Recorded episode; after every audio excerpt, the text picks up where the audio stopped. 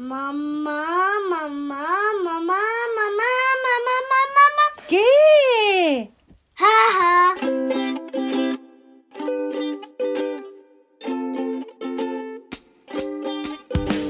Bienvenidas, madres hermosas, a la segunda temporada de Aquelarre Abroad, el podcast de la comunidad chilena de mamás más importante del mundo. Mamás chilenas Abroad, porque no hay primera sin segunda, permítanme presentarles desde Brasil, Anto García, y desde China, Cami Bonilla. Hola, hola a todas. Sean súper bienvenidas hoy día a un episodio nuevo de La que la Abroad, el podcast favorito de las mamás que maternamos fuera de Chile. Hola, Anto. Hola, nuestra people querida. ¿Cómo te va, Anto? ¿Cómo estás? Regio, todo bien por acá. Bueno, lista para partir con un nuevo capítulo. Hoy, Cami, vamos a hablar de la fertilidad. Chuta, qué complejo cuando estamos fuera y tenemos problemas para tener guaguitas, ¿o no? Tremendo. Es un tema ya complejo en sí mismo, y a eso agregarle que estás fuera, sin tu red eh, y sin quizás el apoyo que necesitas, eh, además del tema económico, que puede costarte un dineral. Eh, todo esto puede sonar súper abrumador, pero tiene contención, apoyo, cariño, sobre todo acá en MCA y en este podcast. Por eso le estamos dando Sí. cabida.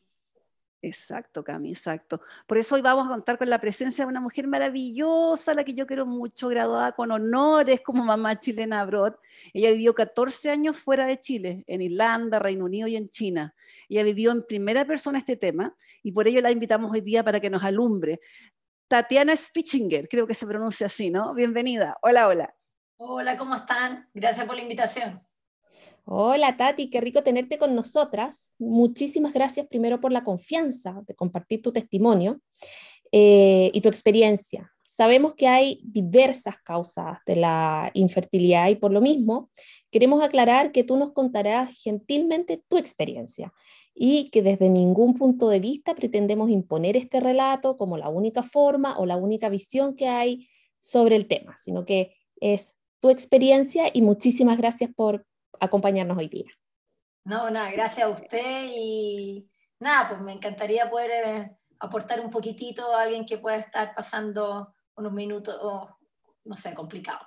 Sí, por lo Perfecto. importante eso queremos ser empática. Tati, sácanos de una duda. Mira, uno siempre escucha más o menos que hay que tentar durante un año, más o menos, para quedar embarazadas antes de buscar ayuda, eh, sobre todo si tienes menos de 35 años.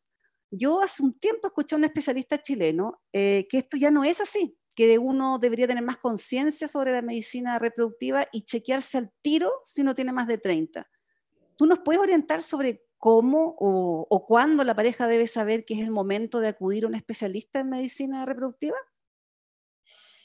Bueno, en realidad yo diría que depende harto de los tiempos de cada pareja. Eh, en mi caso, eh, yo me casé mayor para la época porque tenía 28 años, en ese tiempo era como así, que, no sé, me recuerdo a mi suegra que se casó a los 21, yo me estaba casando a los 28, y... mm, Nada de vieja, por lo demás. ansiosa, me pasó pensando en tener un ginecólogo en la época, eh, decidí que por qué no este ginecólogo no fuera también especialista en medicina reproductiva. Estoy hablando, estoy en Chile, no sabía que me iba para afuera, eh, simplemente dije, da lo mismo, este ginecólogo me ayuda y si algo encuentra, seguimos con, con él. Eh, al principio lo tomamos todo con mucha naturalidad, yo fui, más o menos me hicieron todos los, eh, damos los exámenes, pero en realidad los controles que tenemos todas cuando, cuando estamos pensando en tener los niños. Y, así de la nada, Carlos me dice que, oh, salió este proyecto de irnos a Irlanda. Yo me quedé con este tema de que estábamos justo como pensando en ver si podíamos tener hijos o no, y llegamos a Irlanda. Y la verdad es que gracias a una conversación que tuve bien seria con Carlos, él me dice, mira flaca, yo la verdad es que eh, voy a empezar una nueva pega, digamos, la misma empresa, pero una nueva pega acá, y me gustaría que tú eh, te adaptaras primero, eh, que, no sé, yo no hablaba muy bien inglés, hablaba un inglés básico medio, por lo tanto, Carlos iba a viajar muchísimos meses al año, entonces lo primero que fue fue interrumpir todo este pensamiento de ser mamá y dedicarme full time a, a estudiar inglés, a conocer el país, a saber dónde estaba. Claro, a la Claro, la- adaptación, digamos, a la adaptación. Claro, de en- ¿cómo, digamos, ¿cómo vamos a tener una, un- no sé, armarnos un cuento si no sabemos dónde estamos parados? Claro. Y así fue más o menos durante un año, donde yo ya me sentí más empoderada, más como eh, sabía dónde estaba, y yo ya me empezó el bichito de nuevo de decir, chuta, eh, oye, ¿y si tratamos? Y fue súper simple, el tratar fue, bueno, Carlos viajaba tanto, que no era tan fácil encontrar el minuto justo cuando yo podía embarazarme. Entonces, eh, se me ocurrió hacerme test de ovulación. Como para hacerte un seguimiento. Claro, comprarlo en la farmacia, como comprar un test de embarazo.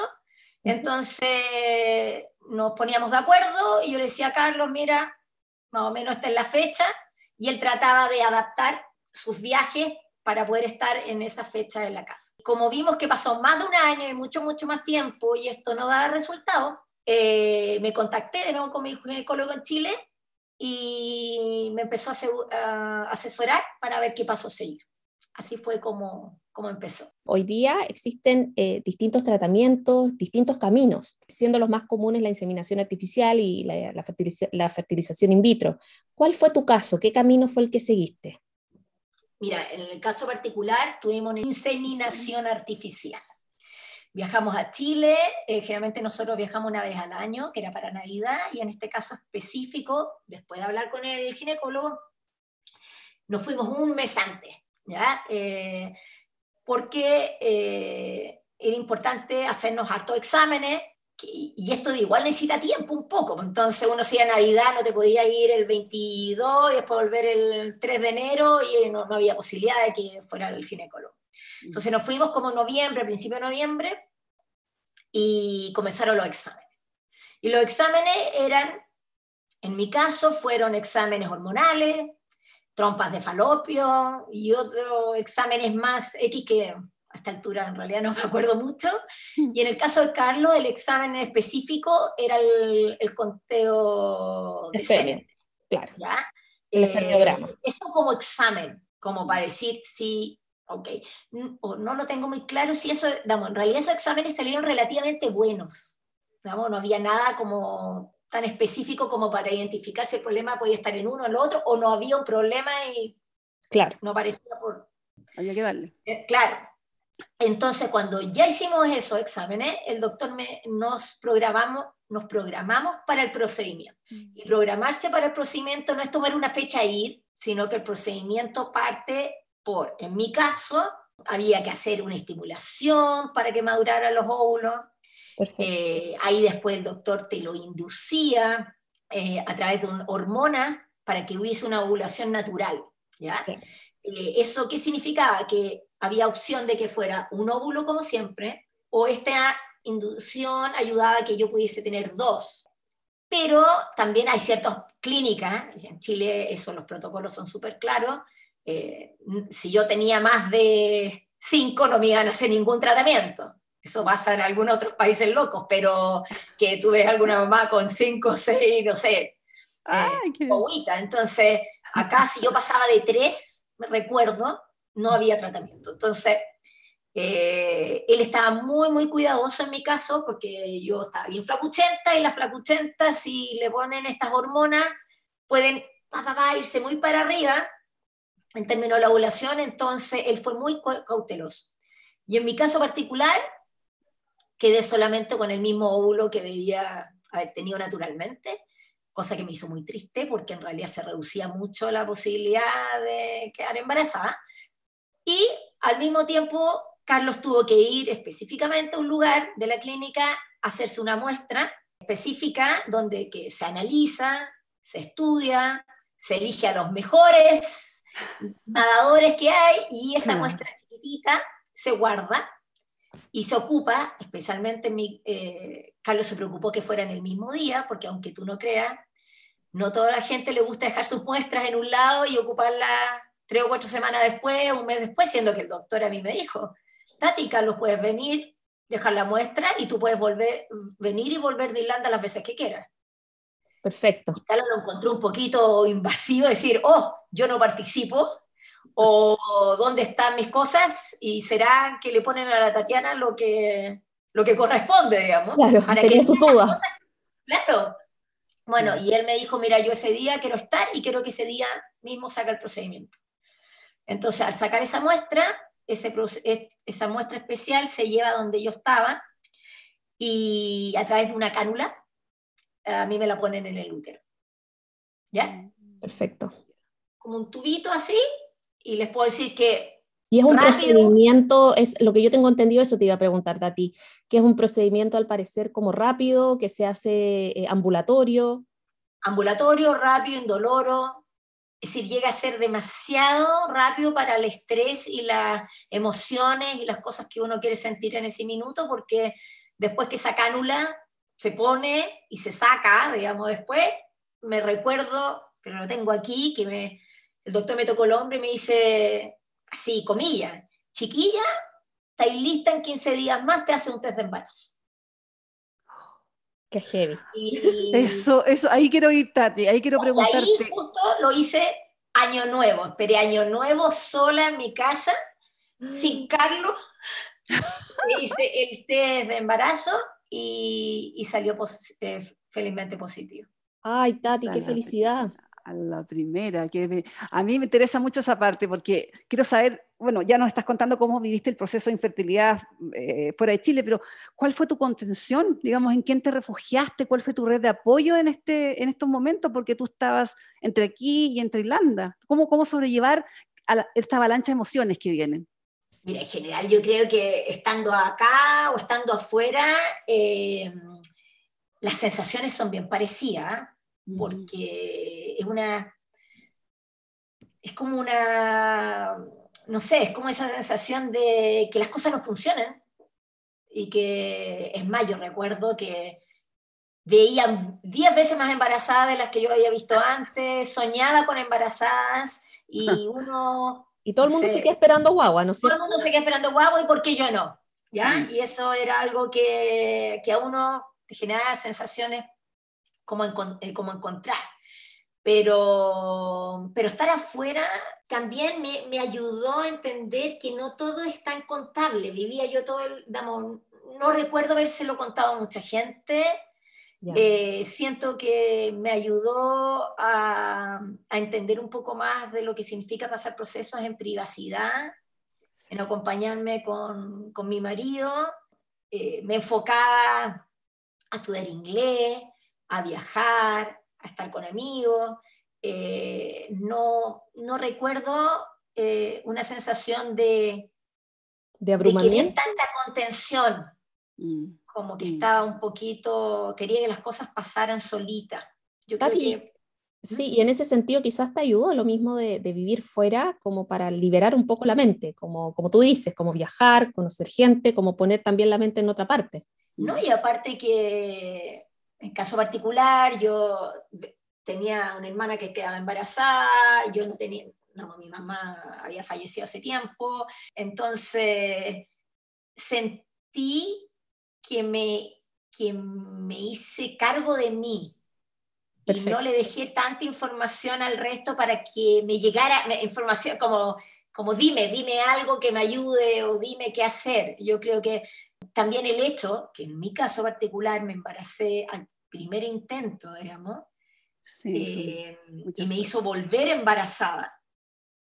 Claro. Ya ahí les puedo decir que ahí podríamos tener para otro podcast, porque en realidad ahí el tema era llegar sin, digamos, con tanta pregunta y tanto que hacer a un país completamente desconocido en protocolos, en funcionamiento, pero no tuve el problema que han vivido muchísimas más chilenas, muchísimas más en lo que- eh, y que también sería interesante que ustedes alguna vez lo, lo escuchen, de lo que es hacer un tratamiento in vitro afuera, Sí. o, eh, no sé, hay tantas otras cosas que yo no, que yo no manejé, Eh, pero sí fue muy importante para mí aprender a no depender de tanta gente y esperar. Creo que eso es algo nuevo porque cuando uno está en Chile tiene tanto de donde hablar y, y pedir ayuda y alguien te dice, entonces creo que fui más de guata en las decisiones Mm. y fui capaz de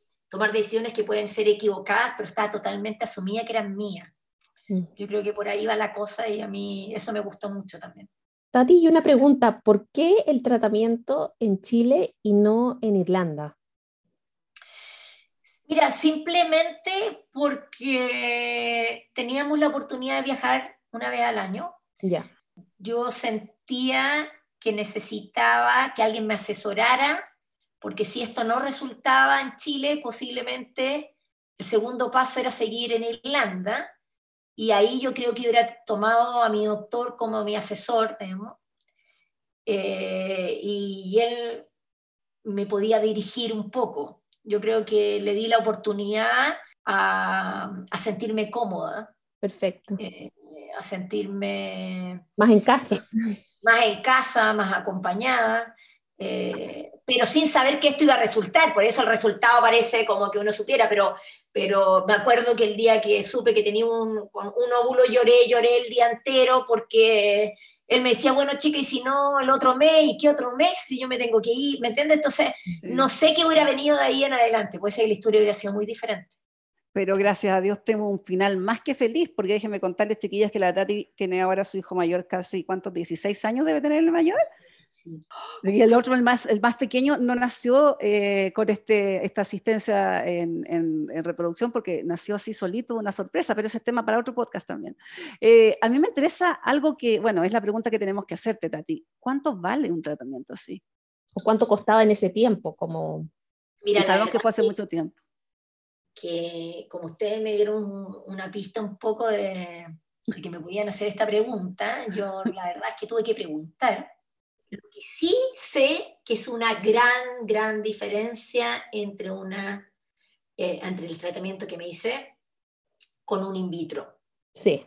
Es decir, es, eh, recuerdo que sí ocupé el ISAPRE. Tengo la sensación que fue como ir a hacerse un tratamiento complicado con motos manejables eh, creo que la mayor complicación era encontrar las hormonas.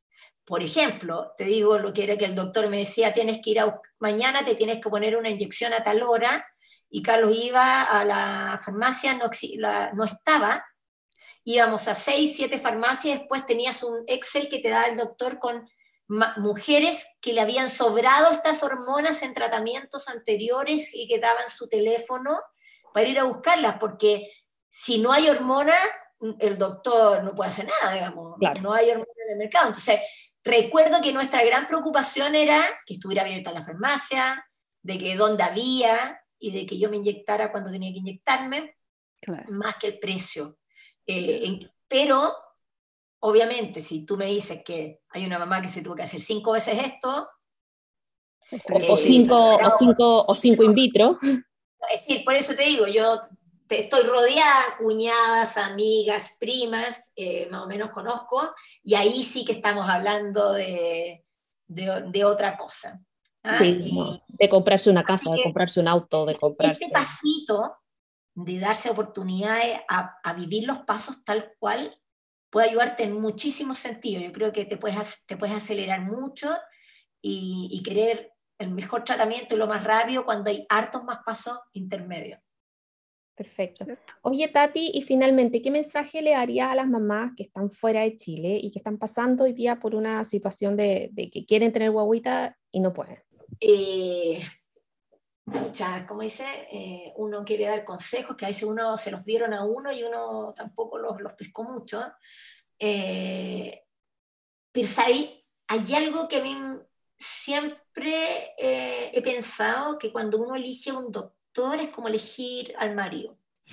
Digamos, es simplemente, eh, eh, si no te gusta, si, la guata te dice que te está hablando cosas que tú no estás eh, entendiendo, o al revés, tú quieres preguntar y no te responde, es como cuando tú deciste pololeo se acabó, busquemos otro pololo.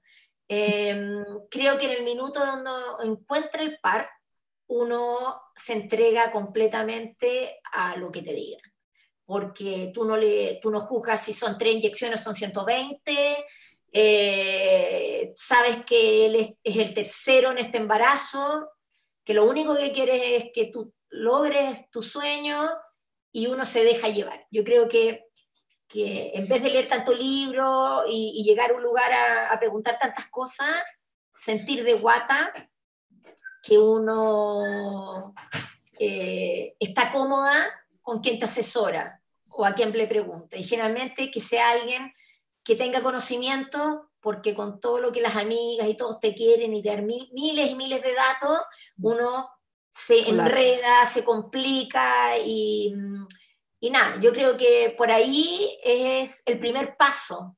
Porque La confianza, tener digamos, la confianza. la confianza Mm. completamente.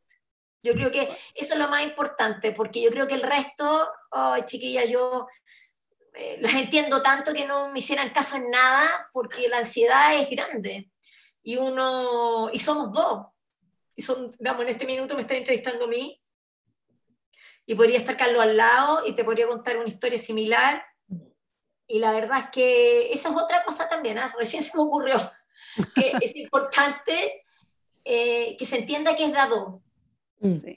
que esto no es un problema de uno y que uno lo tiene que buscar solución, sino que hay que sentarse de a dos y, y pensar, porque de repente te puedes decir, salen unas ideas tan interesantes que uno no las piensa, pensando que uno como mamá es como el centro de todo, y la verdad es que el papá tiene muchas cosas que, que aportar para este proyecto, y nada, yo creo que esas son las dos cosas más importantes para mí. No, sin duda un rol fundamental del que siempre hablamos la otra vez también cuando hablamos del per- del perperio. El padre tiene que estar ahí, una, es una pieza clave. Bueno, Tati, mira, te queremos dar, es que muchísimas, muchísimas gracias, poco, por haber, haber compartido todas estas intimidades con nosotros, que realmente es un, es un aporte valioso porque todas queremos escuchar lo de que él lo vivenció. Así que primero te queremos dejar invitada para que formes parte de nuestra comunidad de mamás chilenas abroad, por supuesto, Hoy que nos feliz, sigas nos sigas entregando tu experiencia, obvio que sí. Bueno, y ahora chiquillas vamos a pasar a un tema más desordenado, ¿ya? Vamos a hacer más, un poco más dicharachero, porque tenemos que distender este ambiente, ¿les parece? Perfecto. Gracias, Tati. Gracias, chao, chao. Ustedes. Y ahora es momento de pasar a un tema más desordenado, chiquillas, pongámonos las pilas, vamos a estar mucho más dicharacheras, porque la idea es distender también este ambiente. Sí, pues Anto, bueno, en nuestro podcast hemos hablado un montón de hombres, pero todos internacionales, ¿eh? no la hemos dado así de, de- de internacionales, así que ahora llegó el momento de hablar de los galanes chilenos. Claro, si es chileno es bueno, dicen por ahí. Ay, Cami, qué entrete. Cuéntame nomás, cuéntame más. Primero, Anto, lo, que, lo primero que te tengo que decir es que sácate esa maleta de la cabeza, ¿ya? Yo que lo amas, que lo adoras, que es tu galán preferido, pero hay más que mirar. Segundo, te voy a hacer un test, ¿ya? Eh, pero antes, antes que todo, antes que partir este test, debo decir que el galán chileno por excelencia, eh, que lamentablemente hace 10 años ya descansa en paz, Felipe, es Felipe Camiroaga. Y, Obvio. eh, eh, porque sería el rey de nuestro quiz, ¿ya? Te juro que yo nunca lo encontré en mí, ¿no? Eh, pero pucha, que gallo más completo, simpático, buena onda, buena facha. ¿Qué opinas tú?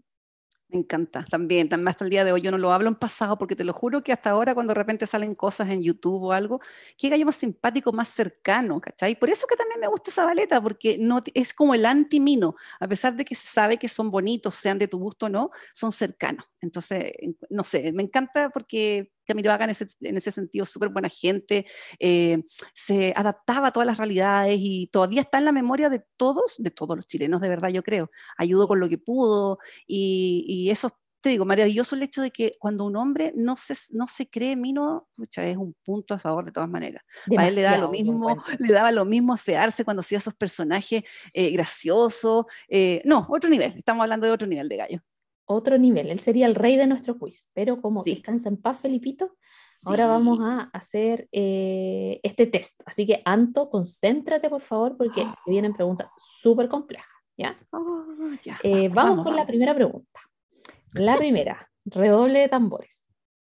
¿En cuál de estas teleseries no actúa Pancho Reyes?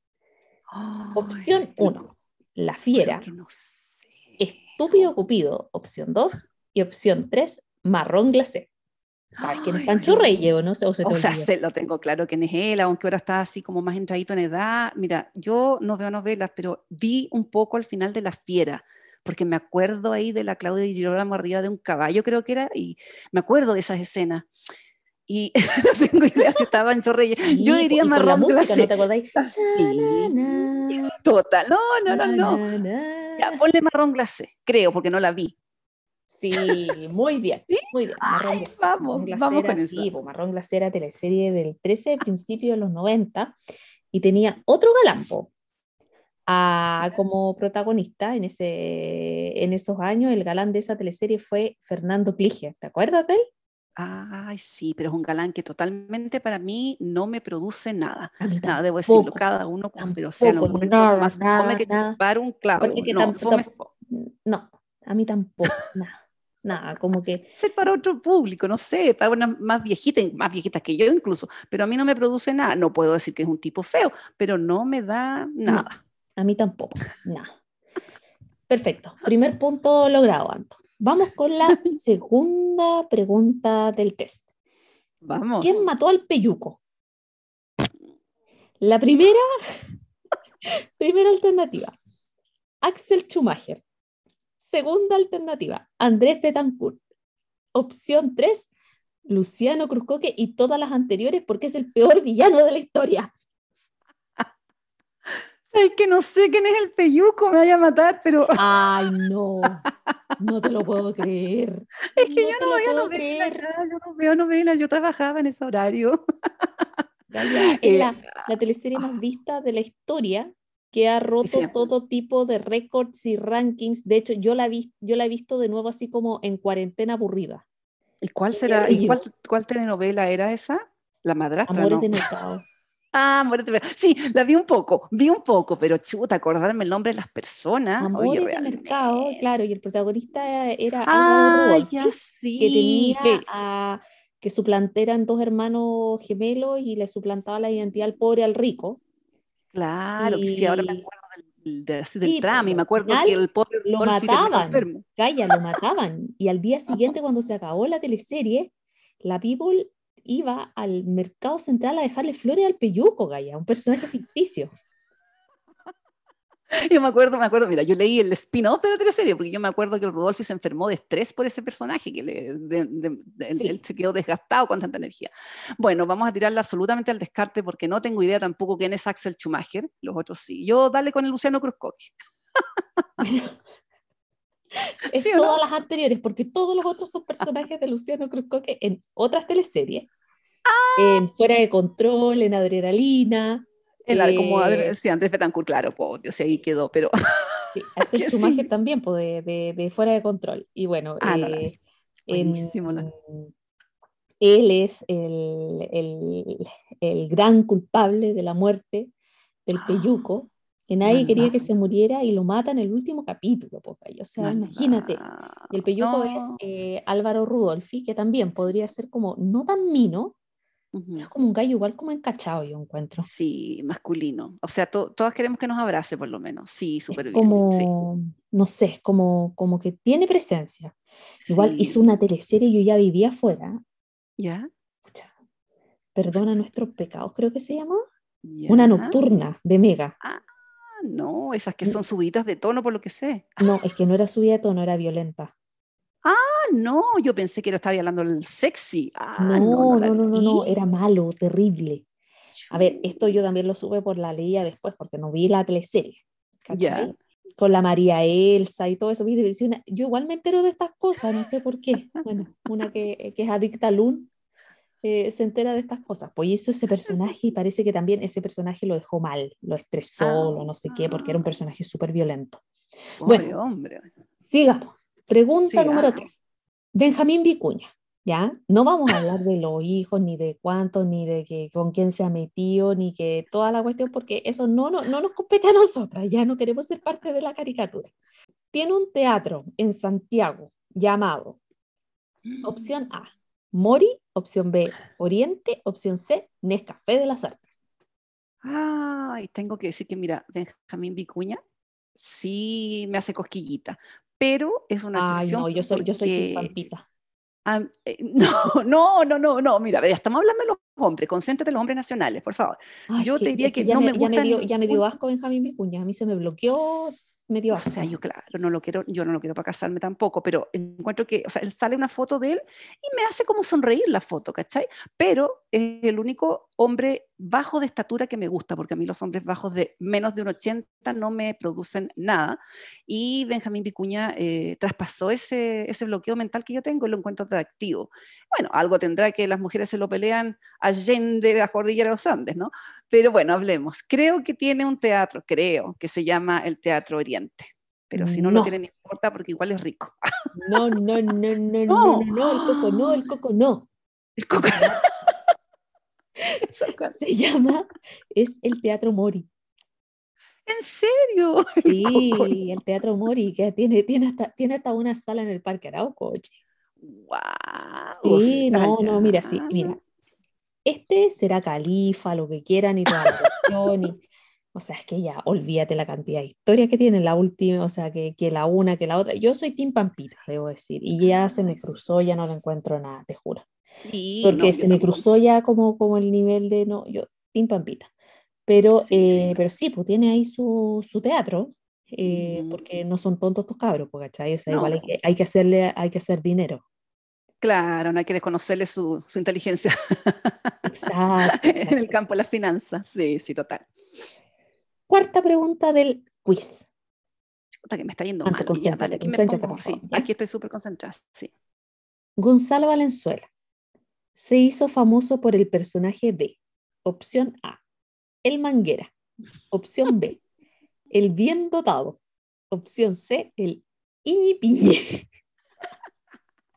Mira, esta la sé, pero la sé porque yo lo fui a ver ese, la obra de teatro La Serena eh, y pude comprobar así de primera fuente que claramente no es Iñi Piñi. La obra Sin Vergüenza, que fue No, es que uno, uno que no quisiera mirar, oye, era una cosa que uno la forzaba al personaje ahí, y en ese tiempo él era desconocido, entonces, ¿cómo te acordabas de él? Y él quedó para siempre, y de hecho él siempre dice en las entrevistas que no le gusta, pero es el manguera forever and ever. Y hay que decir, carga el- parece, pero es que quedó fichado. Aparte que te acordáis cómo la rompí esa obra, yo me acuerdo que todo el mundo quería No, ir. a- Claro, abordado no, sí, ¿cómo se partes. llamaba esa obra? Se me olvidó, pero eran puros hombres. Ah, sí, y al final lo que pasa es que tú dices, claro que yo soy pilla, ¿no? Pero al final terminaban con eh, así como piluchos tapándose con una toalla y en el último segundo se sacaban la toalla y, y ahí se cortaban las luces. Entonces uno era, pero guau, el arrancadero de gritos de las mujeres. Yo no, yo muy bien comportada me dedicaba a mirar nomás. claro, tú- pero y, para tú, que y tú- tú ibas obligada también. Sí, eran notas que uno hace con- por, por amor al arte. Yo era periodista todavía en ese tiempo y ya pensaba una crítica, ¿viste? del, del trabajo. Pero es el Manguera Forever. Y él es mino, yo hay que decirlo, es regio, pero es más pesado, dicen. Yo no lo conozco. La única vez lo vi en, en el aeropuerto y el hombre se nota que tiene problemas de socialización. No, no es para mí un hombre que no se sepa comportar, no es lo mío. No, no es tan, no es tan simpático, parece. Parece No es tan ser, ¿cierto? simpático. Y yo lo encuentro un poco carecaballo. No, sí, pero es el conjunto, ¿cachai? Es armónico, no sé, como que ese hombre se podría poner, no sé, una, un- una bolsa de basura como ropa y le queda bien, Ah, es ¿cachai? que, claro, es que es la facha. po. Sí, pues eso, sí, él tiene buen champú desde chiquitito porque se ve bien. po, buen, cham- buen calefón, buen champú. Como diría Charlie le nota. Cal- Ahí sí que se me cayó el carnet. Buen calefón, buen champú. Oye, no, no está Charlie que aquí No, no, no, cuenta. Charlie Baulaque no califica como galán. no Es como el califica, anti-galán. Y tenía, Dale, dale, dale, estoy preparada, ya me Es estoy que poniendo al día. yo era súper chica respuesta. cuando Charlie Baulaque era famoso, pero es como parte del imaginario nacional. Las cachorritas, Sí, el guarén. Claro, Liz Taylor, está Liz. Taylor.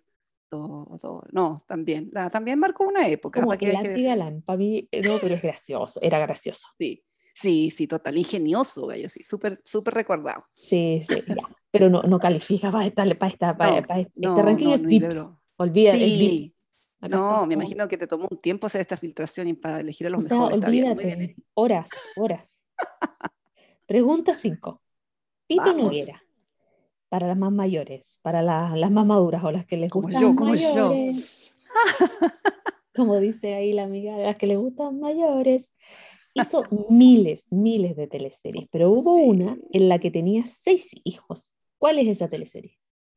Ay, sí, me acuerdo, o sea, patente, porque te digo que es la única teleserie que he visto, porque yo era una fanática del Festival de Viña y me acuerdo que la promoción de normalmente de las teleseries eh, era en el Festival de Viña y yo estaba ahí en vivo y en directo y de repente aparece mi, mi Zabaleta, mi Zabaleta, con, con Gonzalo Valenzuela, claro, y aparecen vestidos así con un terno negro, una camisa blanca, así impecable, casi Armani, y aparecen al lado de los conductores y, todo, y decían así como, ¿qué están haciendo ustedes aquí? Y ellos fueron a la promoción de machos, macho, macho, macho, ¿Cómo olvidarme? Y además que ahí eran todo estupendo, porque está Tito Noguera, que es un abuelito, pucha, qué bien mantenido. Y hay gente que tiene una vejez tan buena. No, Qué manera de mantenerse bien ese hombre. Sí, no sé, se pone en salga. Yo, yo creo que debe tener la misma, la mismo mm, cajón que tenía el Michael Jackson para mantenerse joven sin arrugas, porque él es así, pero topísimo. No, despierta mucho, mucha hormona todavía, zapateo entre el macho recorrió el mundo. vos y mostraba lo mejor de lo nuestro. Mira, muy gracioso. me acuerdo claro, tenía una amiga española y me preguntaba, oye, ¿y todos los chilenos son así? Y yo, obvio. Las miras por paseo ahumada. Y eso te encuentras. Claro, no, y estaban, pero eligieron lo mejor de lo mejor, además que ellos se prepararon físicamente para esa teleserie, alguna vez escuché, o sea, estaban, pero así, filete de, pero de primerísimo corte, todos, todos. Sí, no, pues era para todos los gustos, para todas las edades, para todo, o sea, así como, como el, chico, el mediano, el grande, el maduro, el separado, el... Sí, todo, había el espectro. Sí, aparte bueno, ya me dieron ganas de ver El hijo gay que volvía de Europa, ¿no? Era la primera vez que había una, un, un, un, personaje así, ¿cachai? En Chile eso era como totalmente rompemolde, súper bueno. Súper, súper, súper bueno. Ya, pregunta 6. Cristian de la Fuente aparecía en el Venga conmigo. Caía carne de nuevo mal. Acá me, estoy, me estoy develando con mi edad. Carne. Aparecía los domingos en la tarde y presentaba un show de baile. ¿Cómo se llamaba este show de baile que presentaba Cristian de la Fuente? Antes de irse a los, a los Estados Juntos, de bailar con la no sé cuantito, de grabar con Stallone y todo eso. Este ahora aparecía con el pollo fuente.